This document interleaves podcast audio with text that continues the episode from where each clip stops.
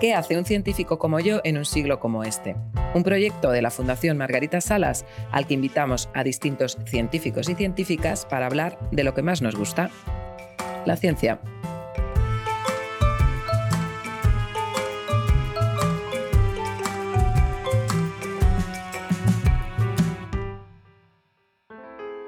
Hola a todos y a todas y bienvenidos a un nuevo episodio de ¿Qué hace un científico como yo en un siglo como este? Hoy volvemos al formato debate y tenemos la suerte de volver a contar con Bruno Martín. ¿Qué tal estás, Bruno? ¿Cómo, cómo va todo? Muy bien. ¿Qué tal, David? Gracias por tenerme.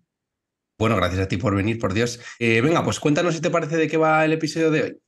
Vale, antes de, arrancar, quiero, quiero hacer un pequeño experimento mental. Imagina, David, que eres un cocinero excelente. No, no sé si eres un cocinero o no, ¿vale? Pero tú imagínate que eres un cocinero excelente y te dan una beca para que te pases un año creando platos buenísimos. Y cuando terminas, tú quieres publicar un libro de recetas.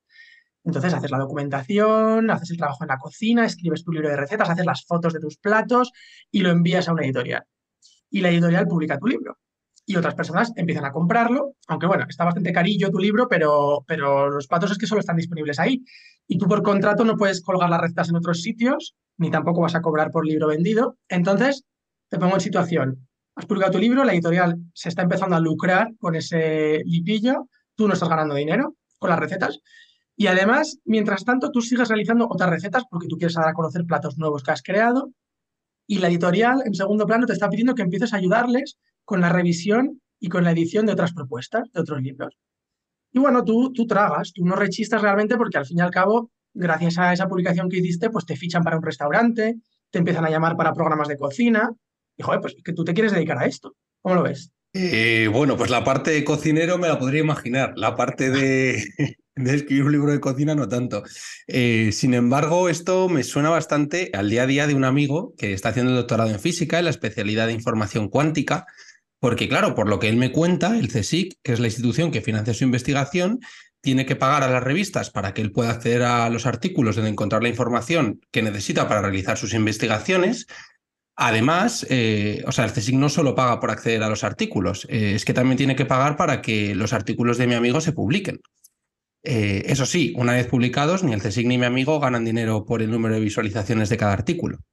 Y bueno, en línea de lo que tú decías, además, las revistas en las que él publica solicitan a mi amigo que revise los artículos de otros científicos antes de ser publicados y esto lo hace gratis y casi por, ayudar a los otros científicos para que puedan publicar, porque al final es fundamental que entre ellos se revisen para que puedan salir eh, sus artículos adelante. Claro, sí, sí, o sea, yo aquí he hecho un poquito de la caricatura, pero este sistema funciona así porque la ciencia se tiene que revisar por científicos y es una manera de garantizar en cierto modo la calidad. Pero está claro que es un sistema imperfecto, que además lleva décadas establecido. Y yo lo que quiero que respondamos hoy es, bueno, primero una reflexión y es, si una investigación se financia con fondos públicos, no deberían estar los resultados disponibles libremente para quien quiera consultarlos. Y, pensando en este sistema en el que estamos inmersos, vamos a intentar averiguar cómo podríamos garantizar que el acceso a la información científica realmente sea libre. Para responder esta pregunta, contamos hoy con tres voces invitadas que van a aportar distintos puntos de vista al problema. Primero, una investigadora que trabaja en prácticas editoriales y gestión de datos de investigación y además es impulsora del movimiento para hacer el conocimiento abierto a la ciudadanía. También nos acompaña un ingeniero y técnico de investigación que trabaja en un jardín botánico científico y él está preocupado por la mala calidad de los estudios que ha empezado a proliferar bajo este sistema de incentivos tan extraño. Finalmente también una experta en biblioteconomía y documentación que ha dedicado parte de su carrera a impulsar políticas para intentar conseguir una ciencia más abierta a la ciudadanía. Pues vamos a conocer a estos interesantísimos invitados un poco más en profundidad, en profundidad antes de intentar responder a la pregunta que guía el episodio de hoy, que es si debe ser gratuito el acceso a la información científica. Quiero comenzar presentando a Remedios Melero, o Reme, eh, doctora en Ciencias Químicas por la Universidad de Valencia, investigadora en el Instituto de Agroquímica y Tecnología de los Alimentos del CSIC. Es editora del directorio de revistas de acceso abierto y miembro del comité consultivo de Redalic y Escielo España, tres iniciativas vinculadas a revistas de acceso abierto. Creo que nos habla desde Valencia. ¿Qué tal, Reme? ¿Cómo estás? Bien, hoy ha sido creo que el día más frío de, este invierno, que más bien era un otoño. Mira, yo quiero añadir a, esta, metáfora que habéis hecho de, del plato de cocina y de los físicos, Y es una que es muy simple, ¿no? Es un, es un sastre, compra la tela, eh, hace el sastre, hace el diseño, lo lleva a un expositor, lo pone a la venta, pero luego resulta que ve el escaparate, ve su modelo, lo ha elaborado y si lo quiere, si lo quiere tener, lo tiene que volver a comprar. Entonces, en la ciencia es lo mismo. Los investigadores estamos pagados por, por fondos públicos, los proyectos también están pagados por fondos públicos, los productos que elaboramos, libros, artículos, datos, están, son resultados de esos proyectos y si luego los quieres publicar, resulta que te cobran por ello o por acceder a ello. Eh, es una metáfora estupenda, está claro, pero antes de pasar como a, a, analizar justo estas metáforas, ¿por qué tienes tu interés en, la edición científica y cómo colaboras tú eh, también en estos movimientos de ciencia abierta a través de Redalic o Escielo? ¿Cómo participas tú en estos movimientos? Bueno, mi caso la verdad es que trabajo en un centro de tecnología de alimentos, empecé aquí haciendo, hice mi tesis aquí y bueno, viene de un poco de antes de la carrera, yo quería dedicarme a la investigación y, bueno, empecé como, como ayudante simultaneando con mi tesis en, en, la, la, oficina editorial que teníamos aquí en el, en el instituto de una revista de alimentos y así empezó un poco la, la, historia. Por eso yo digo que soy, soy un híbrido porque me dedico a las ciencias sociales de alguna manera y estoy en un centro de tecnología de alimentos, pero bueno, también colaboro con algunas cosas que tienen que ver con, con bueno, no con la alimentación, sino con la tecnología de, de los alimentos, con algún proyecto que se, que se lleva a cabo aquí. Y eso fue un poco la, la, la, iniciación, la edición científica. Luego me introduje en la Asociación Europea de, de Editores Científicos, Ahí, bueno, ya empecé una actividad más, más activa, ¿no? Pues perteneciendo al comité asesor, luego empezó con el movimiento de acceso abierto, que en parte, bueno, pues casi simultaneando con la primera declaración de, Budapest y de, y de Berlín. Y a partir de, ese momento, pues acceso abierto a publicaciones, a datos, a, en fin, a la producción científica en general.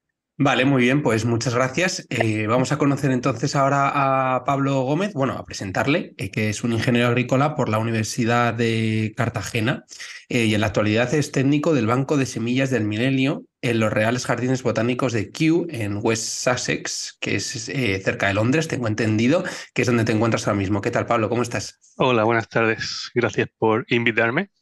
Mira, en tu caso, eh, bueno, eh, decidimos invitarte al programa porque en un momento dado comenzaste a preocuparte por la proliferación de estudios científicos de baja calidad. ¿Cómo te surgió esta preocupación a ti y cómo has investigado este tema? Pues eh, yo creo que a partir de 2018, que fue cuando yo empecé a, a publicar o involucrarme más en, publicaciones, me di cuenta que había muchos grupos de, de gente que conozco, eh, que esos grupos científicos no habían publicado nunca antes y de repente había una publicación de ellos cada, cada semana, cada mes. Digo, ¿de dónde, ¿de dónde viene todo este volumen de, de publicaciones? Y, y, qué es lo que han mejorado para, para conseguir publicar eh, de, esta manera tan, tan rápida. Y en aquel momento yo me di cuenta que muchas de estas publicaciones venían de, de una editorial en particular. Y ya a raíz de ahí, pues eh, investigando un poco de información de esta editorial me di cuenta que, que publicaban eh, muy rápido, obviamente, pero que también las tasas de, de rechazo de artículos, porque volviendo a la metáfora de los libros de cocina, tus recetas las pueden rechazar también. Y me di cuenta de que rechazaban poco. Entonces, si una editorial permite publicar rápido y rechazar poco, me surgieron varias cuestiones, ¿no? Como eh, eh esto, esto es peligroso para la, para la calidad. Y a raíz de, de esta serie de, de, investigaciones, el año pasado me junté con, con tres coautores más y decidimos hacer no solo un análisis de esta editorial de la que todo el mundo sospecha, sino eh, poner, hacer una comparativa eh, global de todas las editoriales más importantes, tanto de acceso abierto como, como más eh, tradicionales. ¿Y, ¿Y eso lo publicasteis sido... también en una de estas editoriales o no? Eh, no, de momento es, un, es lo que se llama un, un preprint. Estamos buscando un sitio donde publicarlo todavía, eh, con Ajá. suerte pronto, eh, pero de momento no, es, no, ha sido, no ha sido revisado. Venga, vamos a conocer entonces a Eva Méndez, que es la última invitada al episodio de hoy, profesora del Departamento de Biblioteconomía y Documentación de la Universidad Carlos III de Madrid. Como decía Reme, eh, este campo pertenece casi más a las ciencias sociales y ella es la primera invitada al podcast que, realmente pertenece a ese mundo puramente. Pero además eres doctora en biblioteconomía e información científica. ¿Qué tal estás, Eva? ¿Cómo estás? Buenas tardes, encantada de estar con vosotros en esta tarde de metáforas y de, desenmascarar lo que hay detrás de la publicación científica. Bueno, en mi caso, em, eh, yo siempre que los metadatos me llevaron a la Open Science y la Open Science me ha devuelto a los metadatos. Yo soy experta en metadatos, que son infraestructuras de descripción de la información en la web. Eh, a través de los metadatos hice mi tesis doctoral en infraestructuras de información digital. En el momento solamente bibliotecas digitales y contextos finitos de información. Y a través de ahí fui cada vez interesándome más a través de estas tecnologías el acceso abierto, porque los metadatos son un componente fundamental de repositorios de acceso abierto, son un componente fundamental ahora de repositorios de datos y eh, sobre todo son fundamentales en los datos de investigación que sean encontrables, accesibles, interoperables y reutilizables. Digamos que la interoperabilidad de los metadatos me llevó a la interoperabilidad de la ciencia y ahí a la Open Science y ahora estoy de nuevo otra vez investigando en temas de, de metainformación. Bueno, como sabes mucho de metadatos, espero que nos puedas contar eh, un montón de datos sobre el sistema de publicaciones científicas, que imagino que sabrás un montón entonces, ¿no? Sí, bueno, tienen que ver, pero los metadatos es un componente técnico. Yo creo que aquí lo que estamos es sobre todo cómo se describen las publicaciones científicas, sino cómo se financian, quién las hace, las distribuye y quién se embolsa en el bolsillo el dinero de las eh, investigaciones eh, financiadas con fondos públicos. Creo que es otro tema que trasciende a la estructura de, de las bases de datos, que sería un poco lo que se encargan los metadatos. Pues sí, eh, en el fondo planteado así creo que parece incluso más interesante, así que venga, vamos a pasar ya al debate, yo creo. Claro, vamos a, discutir un poco este tema que, no, que nos trae hoy y es cómo se están distribuyendo los resultados de la información científica y qué podemos hacer igual para mejorar ese sistema. Yo creo que una de las cosas a tener en cuenta es que uno de los principios básicos de la ciencia es que se debe construir sobre resultados previos. Entonces, una investigadora o un investigador tiene que saber lo que han descubierto personas que vinieron antes para poder aportar nuevos conocimientos y hacer progresar su disciplina, ¿no? Y yo iría más allá y diría que en un mundo ideal también debería saber los experimentos que han fallado previamente, lo que hicieron otras personas, los callejones sin salida por los que ya han bajado otros científicos para no malgastar tiempo y para no malgastar financiación en repetir errores del pasado. Pero hoy en día esto no ocurre, no siempre. Los científicos realmente solo pueden conocer el contenido de aquellos estudios que entren en el paquete de suscripción de su universidad o de su centro, por ejemplo, David, en el caso de tu amigo, del Consejo Superior de Investigaciones Científicas. Vamos a arrancar, eh, si os parece, Reme, Pablo, Eva, hablando en un primer bloque de, de, cómo funciona el sistema de publicaciones ahora. Quiero que hagamos un poco de análisis y lo diseccionemos. Vamos a ver qué virtudes tiene, qué debilidades. Y la primera pregunta que os quiero lanzar es, ¿se puede comparar una editorial científica con otra editorial, cualquier editorial de libros, por ejemplo, de revistas. Es, ese, ese símil que hemos hecho al principio del libro de recetas, ¿era injusto o realmente eh, podemos hacer esta comparación y, sacarle los colores? Yo creo que al símil le falta eh, que al, cocinero eh, tenga solo un contrato de tres años y tenga que hacer el libro a toda castaña. y, cuando falta solo un año para que termine el contrato, tiene que estar buscando otro contrato porque si no se queda sin trabajo. Ahí, tenemos la precariedad, no solo la, no solo la forma de diseminar el, contenido. Sí, precariedad hay, hay, bastante en el sentido. Bueno, más que precariedad, eh, que la hay, yo diría que hay temporalidad. Pero a la, hora, a la hora de publicar en sí mismo, quiero decir, cómo funciona una editorial normal y cómo una no, ¿qué, qué diferencias hay? Eva, por ejemplo.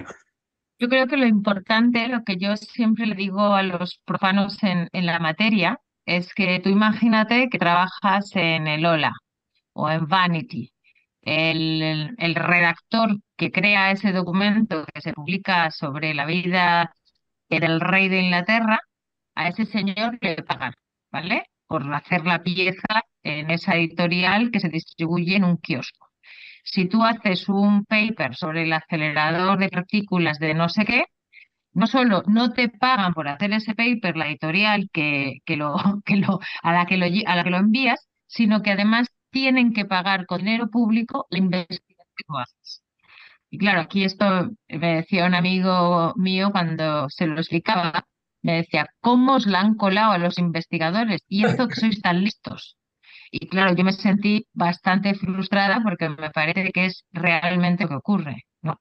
Eh, cualquier, cualquier persona, un, un, redactor, un, periodista de cualquier revista, de cualquier tipo, eh, recibe un dinero por su trabajo, por escribir ese artículo. Un investigador no solo no lo recibe, sino que tiene que pagar por leer, pagar por publicar y luego además revisar el trabajo de sus pares gratis objetivamente nos la cola.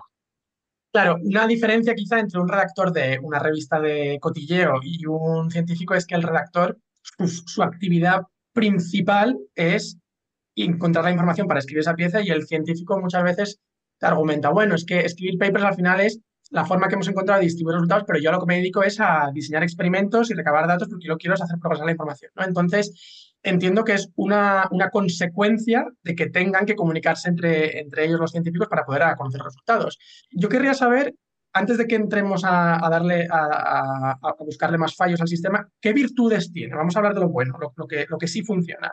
Ahora mismo, eh, cuando se publica en una revista académica, una de las cosas que hace la revista es poner, buscar una red de expertos que puedan revisar esos artículos, el, el peer review o la revisión por pares, ¿no?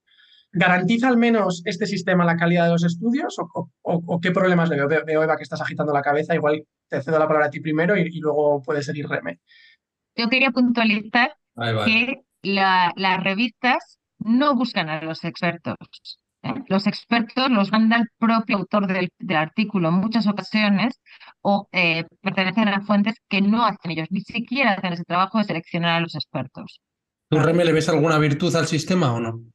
Eh, a ver, bueno, yo quiero puntualizar otra cosa. Cuando alguien me habla de una marca, una marca de una gran editorial, no voy a mencionar, no voy a mencionar nombres. De hecho, tengo aquí un póster que no lo veis, pero para no mencionar los nombres les saqué un, nuevos, ¿no? En lugar, por ejemplo, pues todo el mundo sabe una que se parece, a ver que lo vea que me recuerde, a Block Wells, por ejemplo, ¿sabes? ¿A cuál nos podemos referir? Bueno, es un póster de ya hace tiempo.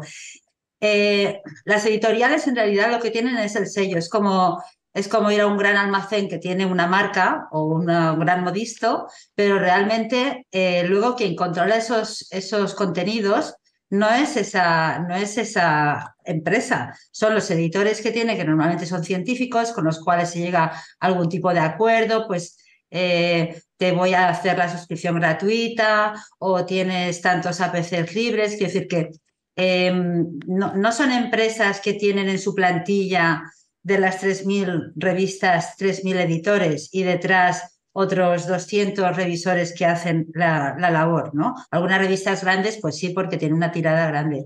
Entonces, la gente piensa que porque tener el sello de, de esta u otra va a parecer mejor y en luego los contenidos y quien hace la revisión en muchas ocasiones son las mismas personas. A mí me han llegado trabajos para revisar que han llegado de, otra procedencia. Al final el contenido es el mismo, los revisores son los mismos y digamos lo que se imprime es la calidad.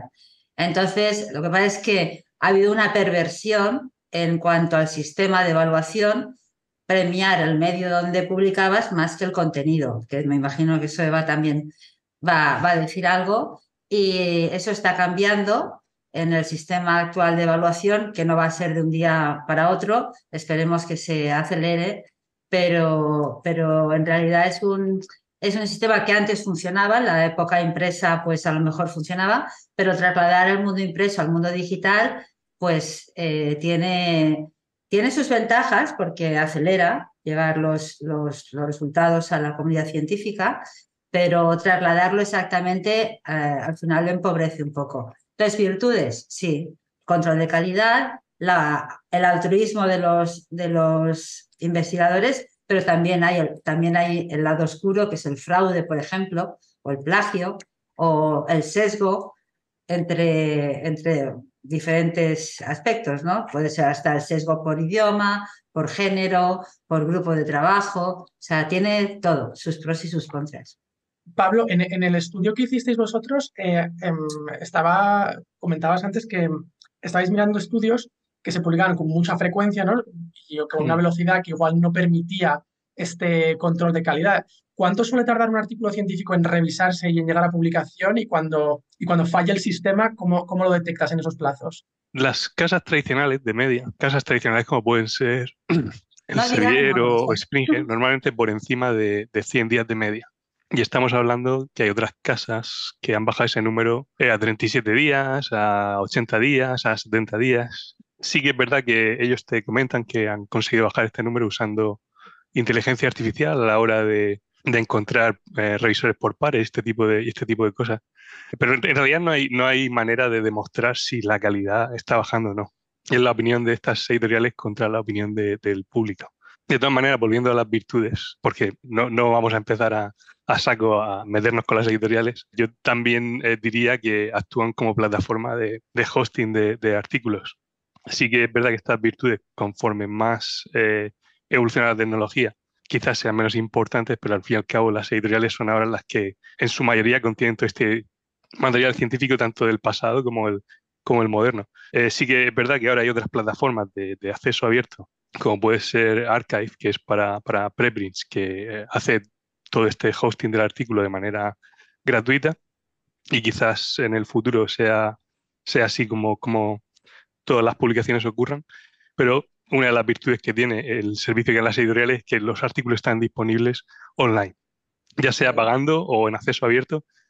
El material o sea, el repositorio físico de, de, servidores donde se almacenan lo, los gigas o teras de documentos mmm, con información científica. Sí, porque es que realmente, perdonad, me, da, me da la sensación de que el propio como sistema de publicación está en una transición, ¿no? Por lo que estáis contando casi del mundo físico al mundo digital, que ahora mismo están haciendo las, editoriales, pero que a lo mejor también en el futuro encontramos como otras formas y quizás a lo mejor, Bruno, podemos empezar a hablar de, de incluso de alguna solución. O bueno, no sé, eh, no sé si esta visión de, de, verlo tiene sentido o no.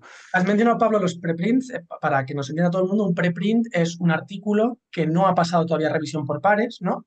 Y que se cuelga en algún tipo de, de repositorio eh, gestionado por una comunidad y luego en base a los comentarios que ofrece otros científicos se puede mejorar el manuscrito, se puede mejorar el, el, documento final, pero el objetivo casi siempre es acabar enviándolo a una editorial, ¿no? Que decías con, con tu propio estudio que vuestro objetivo es mandarlo a algún, alguna revista sí, que aquí, lo publique. Aquí hay dos corrientes. Una es en la que mucha gente para en el estado de preprint y considera que eso ya es suficiente, eh, aunque siempre puedes eh, editarlo en base a los comentarios que recibas.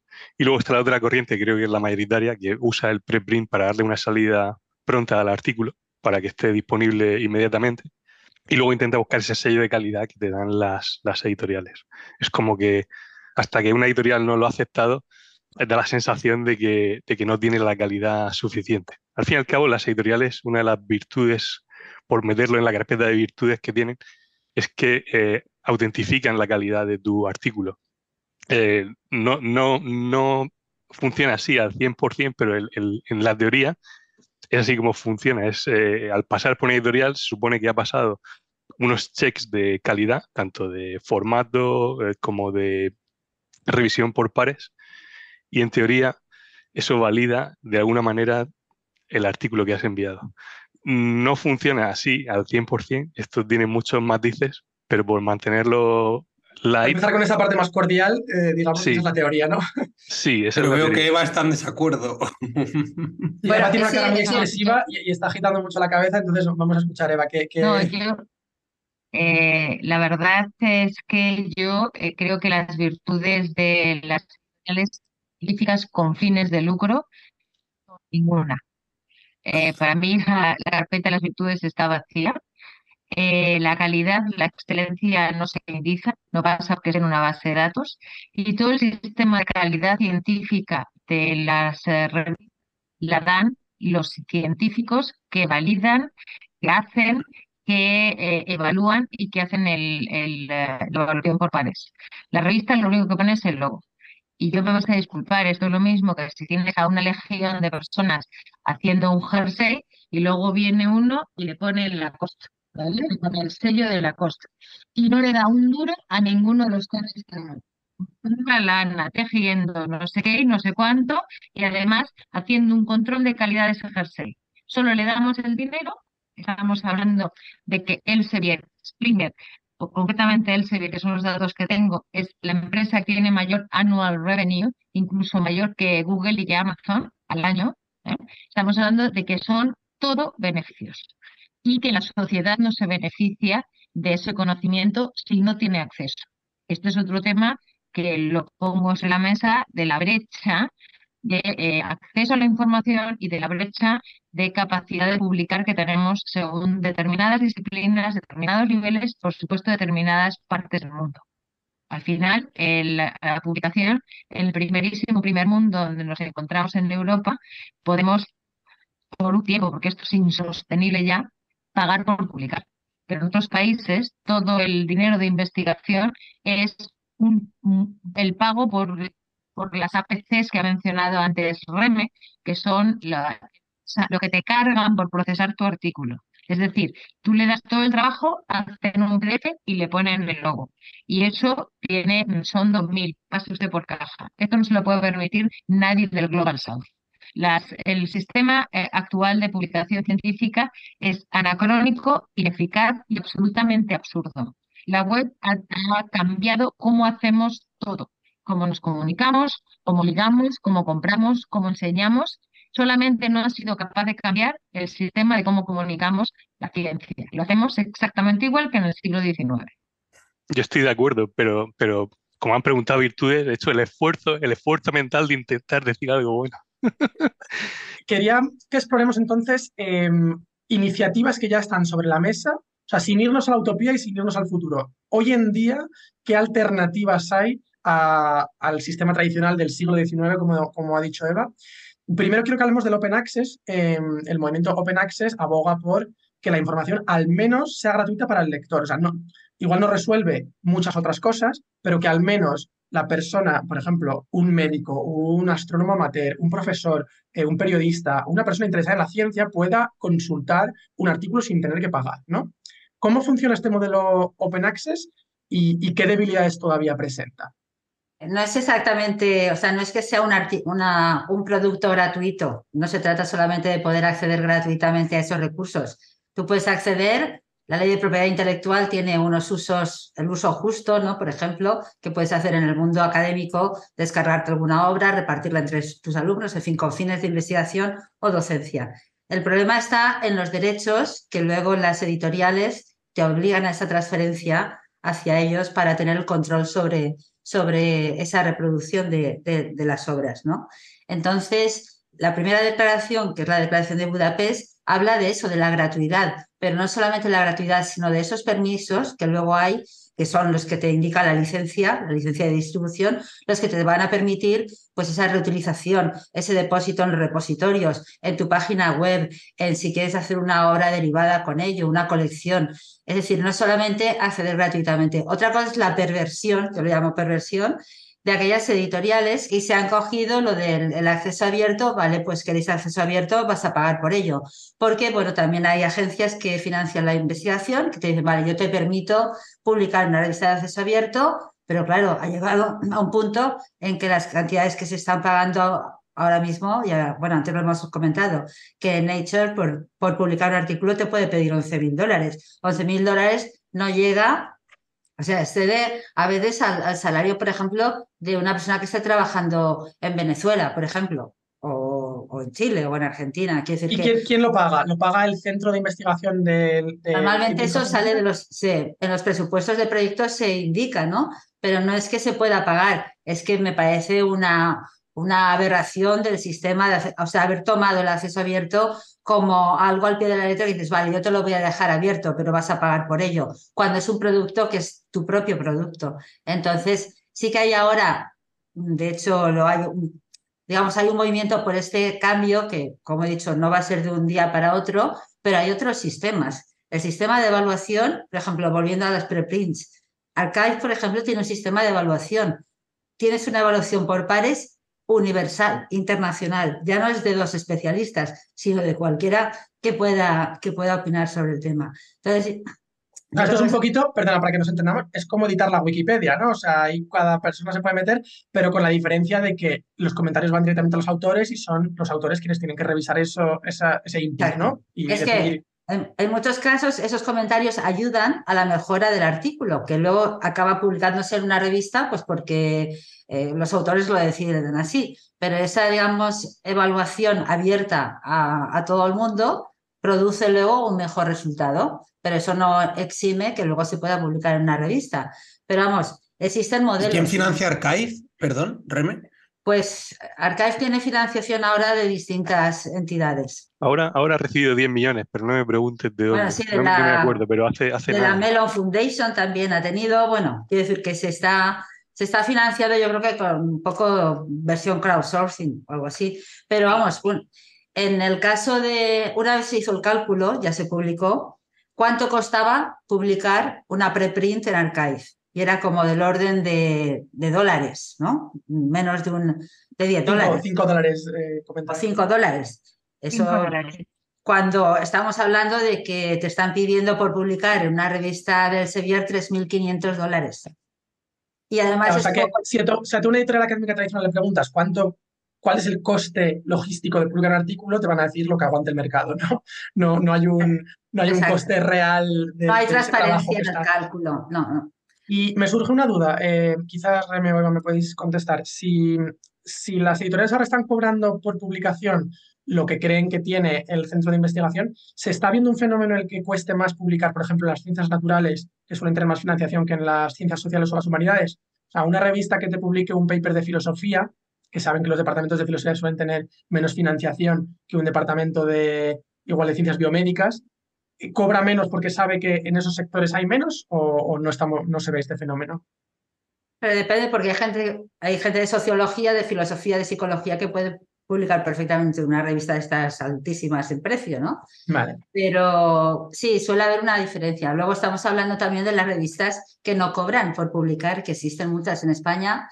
El 75% de las revistas españolas publicadas en España, me refiero de universidades, de sociedades científicas, son gratuitas para el lector y para, y para el autor. En Latinoamérica, la mayoría. En, en otros, en otros países europeos también se ha hecho un estudio de un proyecto, el proyecto Diamas, y eso no quiere decir, lo que pasa es que volvemos a la perversión del sistema de evaluación. Cuando en un sistema de evaluación, tanto de investigadores mm, y de profesores, se ha basado en dónde publicas, pues entonces, claro, esa perversión de dónde publicas va relacionada directamente con el precio que, que se cobra por publicar en estos momentos. Pero vamos, de todos modos, yo creo que mm, el mundo de la revista como se conoce hoy en día, o sea, del librito, aunque sea digital, eh, tiene que evolucionar. De alguna manera, mediante otros sistemas, plataformas abiertas, eh, control de calidad sí, pero, o sea, volumen, páginas y PDF, el PDF es la hamburguesa hecha. Entonces hay que volver a los ingredientes de alguna manera. Yo también, también incluiría aquí que eh, la propia institución para la que trabajas te exige que publiques con un mínimo de, de prestigio y, y este prestigio normalmente viene dado por el, por el factor de impacto. En, en España, no estoy muy puesto, seguramente mm, Reme o, o Eva mm, me corregirán, pero eh, se exige normalmente un número de publicaciones en el, en el primer cuartil. Ahora ya no. Ahora, ahora ya no, eso ha cambiado. ¿ves? Ahora, bueno, está cambiando. algún tipo de mejora. Y en otros sitios de Europa se exige un número de publicaciones por encima de X impact factor. Es, aquí, aquí entra una, una dinámica de grupo muy curiosa, porque entonces todas las revistas quieren llegar a ese factor de impacto para poder ser eh, el objetivo de los científicos. Un inciso, Pablo, el factor de impacto, para que nos entendamos, ¿es una medida del prestigio o del... o Sí, es, es una medida del prestigio en base a las citaciones que reciben los artículos de una revista. Es un numerito que sale de una fórmula en la que pondera muy alto cuánta gente está citando papers de esa revista, ¿no? O sea, Sí, cuanto más se citan los papers de esa revista, mejor el impact factor. Como el impacto de los papers que se publican en esa revista, por así decirlo, ¿no? Eh, Sería una manera de decirlo, sí. Eh, como, todo, como toda métrica tiene su, su controversia, pero a día de hoy es la métrica más abusa- abusada en la palabra. Y quizás eh, lo que pasa con, con revistas como Nature o Science eh, tienen un factor de impacto elevadísimo. Y supongo que alguien en su departamento de finanzas ha dicho, pues vamos a ver qué pasa si lo hago open access y lo, y lo, lo pongo acceso abierto y lo cobro a 5.000 dólares. Bueno, la gente sigue mandando artículos. Voy a ponerlo a 10.000 a ver lo que pasa. La gente sigue mandando artículos. Entonces ahí supongo que es donde está el límite. Obviamente hay, hay, ah, hay avaricia en el proceso, no hay manera que un artículo cueste se pueda justificar 11.000 dólares por una publicación, pero obviamente si, si están sacando beneficios y estas empresas trabajan para obtener beneficios, nada les para de seguir subiendo los precios.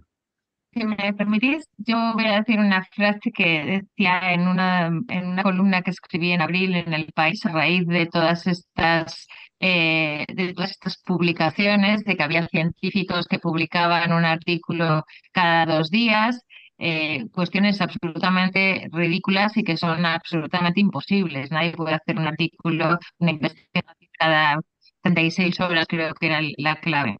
Y yo decía en ese artículo que culpa no es del chancho, sino que le da de comer. Todos los, todos los, eh, los científicos somos víctimas, pero somos cómplices de un sistema. Imagínate que Eva está dentro del sistema, que es capaz de influenciar eso, está indignada, imagínate cómo están los que no podemos influenciarlos de, ninguna manera. Es como que nos explota, nos explota la cabeza solo de pensar en, en cómo hemos llegado a este sistema y qué difícil es salir de él. Por, por intentar resumir, la métrica se ha convertido en el objetivo en sí mismo. Ya, ya no mide lo que se diseñó para medir, sino que ahora se intenta trampear para, para llegar a una métrica sin, sin que importe lo que debería importar, que es hacer buena ciencia por el camino, ¿no? Y se puede, yo, yo lo pienso como eh, cuando yo estaba en el instituto, yo tenía muy buena memoria y a mí se me eran genial los exámenes porque los exámenes estaban diseñados para quien memorizaba todo el libro de texto. Y yo sabía que no estaba aprendiendo nada, pero a mí me venía genial el sistema porque yo tenía buena memoria y mientras no cambiara la forma de hacer esos exámenes, yo estaba entrenándome para probar el examen, no entrenándome para, aprender lo que pretende el currículo. Esto yo lo veo un poco parecido, ¿no? Eh, habrá gente que es capaz de trampear ese sistema y dice, bueno, a mí me va bien porque coloco mis papers en estos sitios, aunque sea investigaciones que no interesan a nadie, y habrá gente que está intentando que se reescriba de una manera más justa eh, procedimiento para todo el mundo. Nuevamente eres el rey de la metáfora, porque eh, lo, de, lo del estudio, tú te planificas para estudiar como sabes que te van a evaluar. Te importa un pimiento aprender.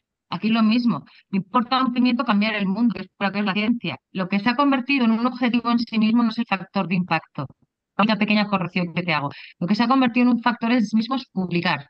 Publicar, publicar, publicar. Da igual que lo tuyo no se lo lea nadie. Siempre y cuando esté en una revista de prestigio, lo demás, tiramillas que ya irás todo avanzando en la carrera. Bueno, ahora hay un nivel, hay un nivel superior donde ya no solo no importa que no, no leas lo tuyo, sino que hay fábricas de artículos que citan tus artículos de manera que parece que alguien se los ha leído y se forman allí, es unos meollos increíbles. Artículos que nadie se ha leído tienen como 100, 200 citaciones de otros artículos que nadie se ha leído.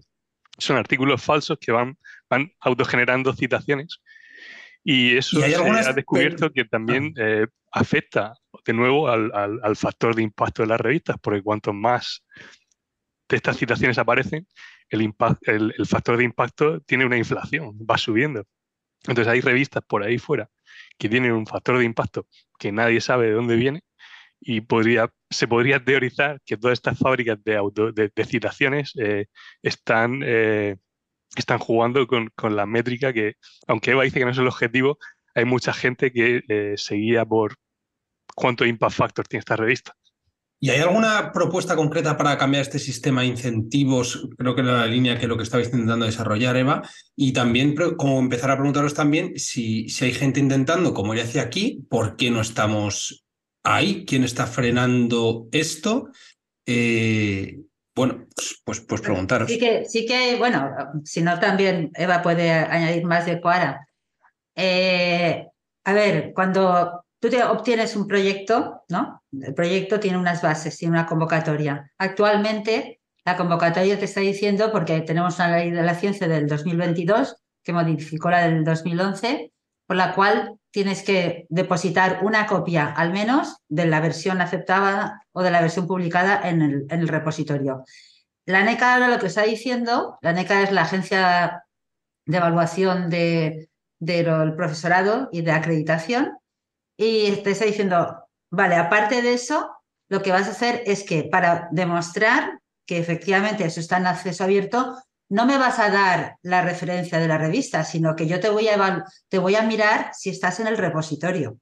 Es decir, que el repositorio es una infraestructura digital, normalmente son, en este caso, las instituciones, pues en el caso español, la, mayoría de universidades tienen repositorios institucionales, es decir, va a ser la base de ese aval para demostrar que tú tienes eso en abierto, independientemente de donde lo hayas, donde lo hayas publicado. ¿Para qué? Primero, pues para cumplir con el acceso abierto y segundo, pues porque habrá esas revistas que a lo mejor no, no tienen estos índices de impacto grandísimo, pero quizás tienen un papel social o una influencia social muchísimo mayor. Entonces, se habla de este currículum narrativo, de las métricas cuantitativas de forma responsable, pero también de esa parte cualitativa que es la contribución pues también a otros sectores de la sociedad, que no solamente es la puramente académica o la de al peso, ¿no? La de, porque luego hay muchos clubes de estos de lo que decían, ¿no? Yo te cito a ti, tú me citas a mí, y luego se ve, es que luego se ven los artículos en las referencias, ¿no? Entonces, ahora digamos que estamos en una, por lo menos una fase de, transformación que va, de, ebullición, que va rápido, pero veremos el resultado. Una pregunta así un poquito más naif, eh, fuera de, esta, digamos, visión tan, tan cercana al, sistema de publicaciones. ¿Hay alguien dentro del, de la ciencia, algún movimiento interno a la parte científico que esté en contra de hacer la información más accesible? Sé que esto es un tema que no va solo de accesibilidad o de gratuidad, pero en general se comparte esta idea entre todo el mundo dentro de la ciencia de que cuanta más gente pueda acceder a la información científica mejor, o hay alguien que no comparta esto y que esté bloqueando este tipo de iniciativas por ese motivo? Yo creo que la única gente que está bloqueando este tipo de iniciativas son las, las eh, editoriales que tienen muchísimo material en estado no abierto, del que sacan beneficio. Entonces, ¿cuál es el interés de sacarlo en abierto si pueden seguir vendiéndolo? Pero en general creo que todo el mundo está muy a favor de, del acceso abierto. Sí, pero del acceso abierto controlado, ¿eh? porque nosotros hemos trabajado con encuestas con eh, opiniones de investigadores por ejemplo, y, o incluso editores, y con las preprints son un poco reacios, porque esto de poner algo en abierto ahí que es mi tesoro, que me lo van a plagiar, que me lo van a copiar o incluso van a detectar eh, errores o, o, o malas prácticas, no son tan... Que si la editorial está claro, lo que quiere es vender y, y eso es un negocio.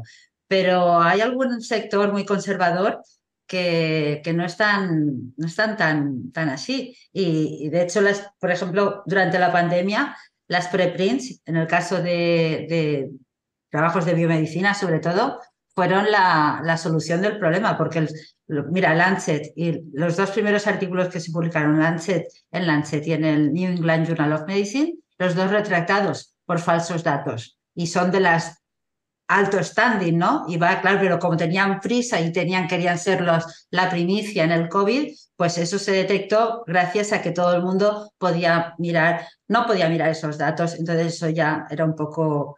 Era un poco... Claro, la pandemia, es, este modelo de publicación de los preprints, que, que no han pasado todavía revisión por pares, cobró mucha popularidad por la agilidad, ¿no? Porque primaba sacar los resultados rápido eh, y, te ahorras esos meses de revisión que nos decía Pablo que pueden llegar a tardar los artículos por los cauces habituales. Voy a ir cerrando y, quiero que hagamos un ejercicio de, reflexión utópica mirando al futuro y os voy a dar el turno de palabra eh, a los tres para responder esta pregunta. En un mundo ideal, en el futuro, ¿cómo, cómo os imagináis que sería la mejor manera de compartir los resultados de la ciencia, teniendo en cuenta todo lo que hemos hablado, ¿no? La gratuidad, pero también el sistema de incentivos para los propios académicos para progresar en su trayectoria científica, pero también que se garantice la calidad, teniendo en cuenta como este, este triángulo de, problemas que hay que equilibrar, ¿cuál sería vuestro modelo ideal, digamos? Empiezo contigo, Eva. A ver, yo creo que el modelo ideal existe porque existe la tecnología. A mí lo que no me gustaría, de la misma forma que antes decía que la web ha cambiado todo es la forma en que comunicamos la ciencia. No me gustaría que tuviéramos un episodio de este podcast dentro de 10 años y yo dijera, eh, la inteligencia artificial todo menos la forma en que comunicamos la ciencia.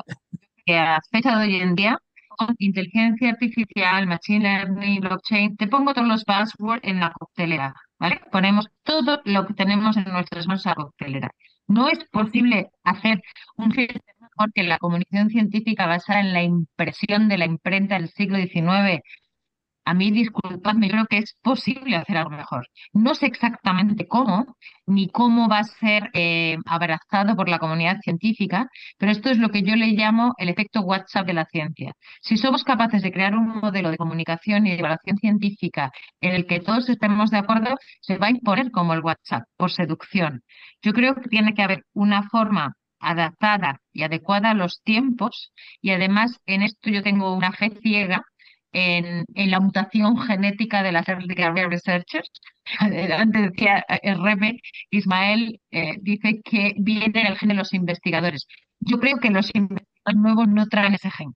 Se con nosotros para que sigan en el sistema, el sistema siga rulando como sabemos que funciona. Pero yo creo que la respuesta viene por esa mutación de los jóvenes investigadores no vengan ya sesgados a la mesa por, lo, por la manera de trabajar de, sus predecesores. ¿no? Pablo, ¿cuál es tu modelo ideal? Bueno, lo primero, creo que va a hacer falta una segunda edición alrededor del tema, porque eh, lo, hemos dejado, lo hemos dejado muy breve y aquí hay mucho que, discutir. Ahora, mi versión utópica sin consecuencias, si hay consecuencias, no puedo, no puedo haber consecuencias, si alguien está escuchando esto, no puedo haber consecuencias sobre lo que diga, es eh, en el futuro eliminar completamente las casas editoriales. No hay más casas editoriales. Eh, todo es un servidor de hosting eh, global, como puede ser Wikipedia, como puede ser Archive. Eh, no sé cómo mejorar la revisión por pares. Al fin y al cabo, cualquier cosa que hagas ahora mismo es mejorarla, porque mm, de momento ni siquiera pagamos a los que hacen la revisión por pares. Entonces hay que encontrar un sistema donde el revisor por pares saque algún beneficio, tenga algún tipo de, de incentivo para, mejorar la calidad de estos artículos. Y una de las cosas que yo hago más hincapié, eh, actualmente cuando se publica un artículo, te olvidas de él y desaparece. Eh, si encuentras algún fallo, mm, a veces emites un corrigendum, pero es muy raro que, salvo que el fallo sea muy grande, que el autor se moleste en volver atrás a corregirlo. Y yo creo que los artículos tienen que ser eh, elementos vivos, tiene que haber un sistema de corrección constante, una revisión constante. Si en 10 años eh, alguien descubre un problema en tu artículo, tiene que ser capaz de decírtelo y el autor tiene que ser capaz de volver y hacer una nueva versión de su artículo con las correcciones, siempre y cuando eh, esté en condiciones de, hacerlo. De esa manera, eh, dejamos de lado publicar cantidad y son los autores los que tienen como un rebaño de papers que mejoran su calidad constantemente. Y obviamente el sistema de citaciones cambia también, porque eh, tendrías, eh, igual en 2023 citas un artículo, pero en 2030 estás citando la versión número 3 de ese artículo, porque tiene mejoras eh, con el cambio. En resumen, no casas editoriales, un sistema de hosting global, peer review de pago también global y un sistema de versión de control constante de pago de pagar a los reviewers, ¿no? Pagar a los científicos que están revisando el trabajo. Hay mucha gente que está en contra de eso. Eh, yo creo que es la manera de sacarlo adelante. ¿Por qué está en contra esa gente, Pablo? ¿O qué plantean? Eh, porque se plantea que al pagar a los revisores estás eh, estableciendo un conflicto de interés. Eh, mm, pero yo creo que eh, la experiencia de un revisor tiene que premiarse. Sí, en el sentido de que no va a corregir el artículo de forma libre porque está siendo pagado. Sí, porque igual cuanto más corrige, más le pagan. Eh, obviamente encontrar un sistema igual de pago fijo o de empleo donde su trabajo es hacer revisión. Pero, eso tendrá un problema. Quien tenga más, las más ricas podrán pagar y las más pobres no podrán hacerlo. Entonces el efecto Mateo ahí sería terrible el que es más rico se va a enriquecer más de esas evaluaciones. Sí, eh, mi, sistema utópico también tiene problemas, pero ya, ya, arreglaremos eso en 2040. Y son, son, el mal menor ahora mismo, ¿no? Sí.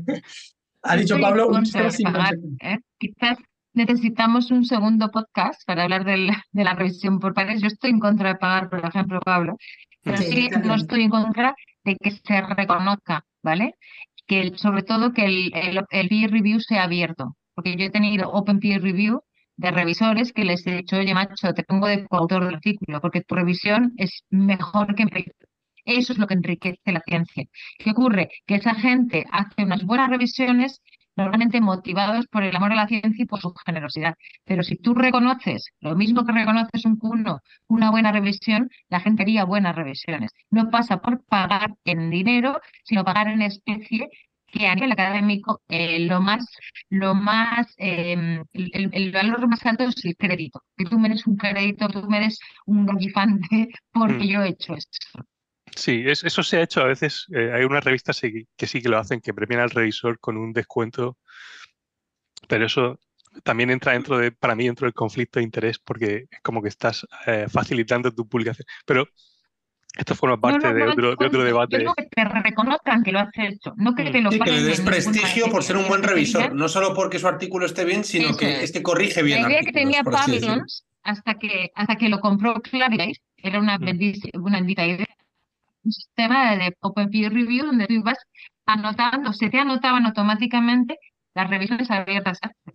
Además, si la revisión fuera abierta, la gente se cortaría de poner las chorradas que pone a veces en las revisiones. Como que te lo, que te lo revise un nativo. Imbécil, me a revisar a mi marido que es nativo y además ChatGPT hace eso ya. O sea. Estupendo. Eh, Reme, cerramos contigo. ¿Cuál es tu visión utópica para el pues futuro del, mi visión va a ser la de construcción de los artículos. Es decir, el formato que de, hoy en día, aunque le incorpores ahí todas las florituras del mundo, no deja de ser el sistema INRAD, que era introducción, material, resultados, discusión. Básicamente es el que siguen muchísimas revistas, algunas innovan. Entonces yo apostaría por esa deconstrucción de los artículos, esa interoperabilidad entre las distintas partes, y en los datos, fijándonos en los datos sobre todo. Ahora tienen más relevancia los datos que tenían hace unos años. La gente a través de los datos tú puedes eh, reproducir los ensayos, los experimentos, puedes validarlos, puedes verificarlos, puedes incorporarlos a los tuyos. Entonces estamos hablando de esa de la hamburguesa hecha, que sería el artículo, pero hay que ver lo que hay detrás. Y una de las cosas importantes son para mí son los datos, bueno, para mí y para, y para más gente, entonces, volviendo al tema de la pastelería, yo diría lo mismo, esta interoperabilidad que a lo mejor la gente no, no, no lo entiende y que más que nada es diálogo entre máquinas, pero imaginemos que ese pastelero que está vendiendo los pasteles, que ha pasado por un cocinero o el, obrador de, ese pastel, que ha controlado las, las, las materias primas, del mercado, que además el del mercado controla también a su proveedor, que es el del campo, el agricultor. Entonces, todas esas conexiones conducen a un producto, pues esa interoperabilidad llevado al mundo, digamos, de la tecnología y la comunicación científica es exactamente lo mismo. Si tú deconstruyes esos y haces que esas partes puedan ser interoperables entre ellos, yo creo que eso será el futuro. No hace falta empezar a leerse introducción, material, porque muchas veces es vuelta lo, lo mismo, ¿no? De hecho, los, los programas estos que detectan plagio es porque el material y métodos repiten los métodos porque no tienes más narices que hacerlo y te están diciendo, no es que usted se está autoplagiando, ¿no? Entonces, eso sí que es una, una tontería. Entonces yo miraría, y de hecho ha habido alguna experiencia de, de esa deconstrucción de los artículos eh, en partes que puedan estar o sea, interrelacionadas o ser interoperables entre... esas partes, Reme, en, tu modelo, ¿quién las aloja y quién las disemina? O sea, ¿cómo se, cómo se dan a conocer a otros científicos? Claro, si cambiara todo el sistema, de que realmente fuera, esta evaluación fuera diferente, que esta perversión de cobro por publicar esas barbaridades, entonces imaginemos como el cielo, ¿no? que sería nuestra nube, en donde hubiera estos pedazos, ¿no? de, que, como si fuera un puzzle, y que luego hubiera una, una capa por encima de servicios. En realidad eso es un poco, eso si quieres hablamos en otra sesión que Eva, Eva sabe más, que sería como la, la nube, lo que en Europa llaman la IOS, ¿no? que es la nube de servicios eh, sobre unos datos. Entonces, tú puedes, un sociólogo puede tener unos datos, pero a lo mejor a mí como tecnólogo de alimentos me interesa saber cuál es la percepción de un producto, por ejemplo, o de en psicología. Entonces, disponer de esos datos eh, no solamente tiene que ser disciplinar, sino que puede mm, ser interdisciplinar y ayudar a, o sea, contribuir a, otras, a otras áreas de, de trabajo. Entonces, yo lo veo así. Un puzzle de componentes de resultados de la investigación. También los datos, por lo que te entiendo, estarían compartidos, vamos. Eh, no solo como la investigación en sí. Pues nada, con esto terminamos el episodio. Sí que comparto un poco vuestra sensación de pasarme más tiempo, de poder pasarme más tiempo hablando de esto, vamos. Em, como que ha habido varias impresiones que se me han quedado. La primera es que en parte todo esto está ocurriendo por las nuevas tecnologías también, como que han demandado un cambio y también abren nuevas oportunidades, ¿no? Como que hay una cierta transición de impreso a digital en alguna medida que hay que gestionar.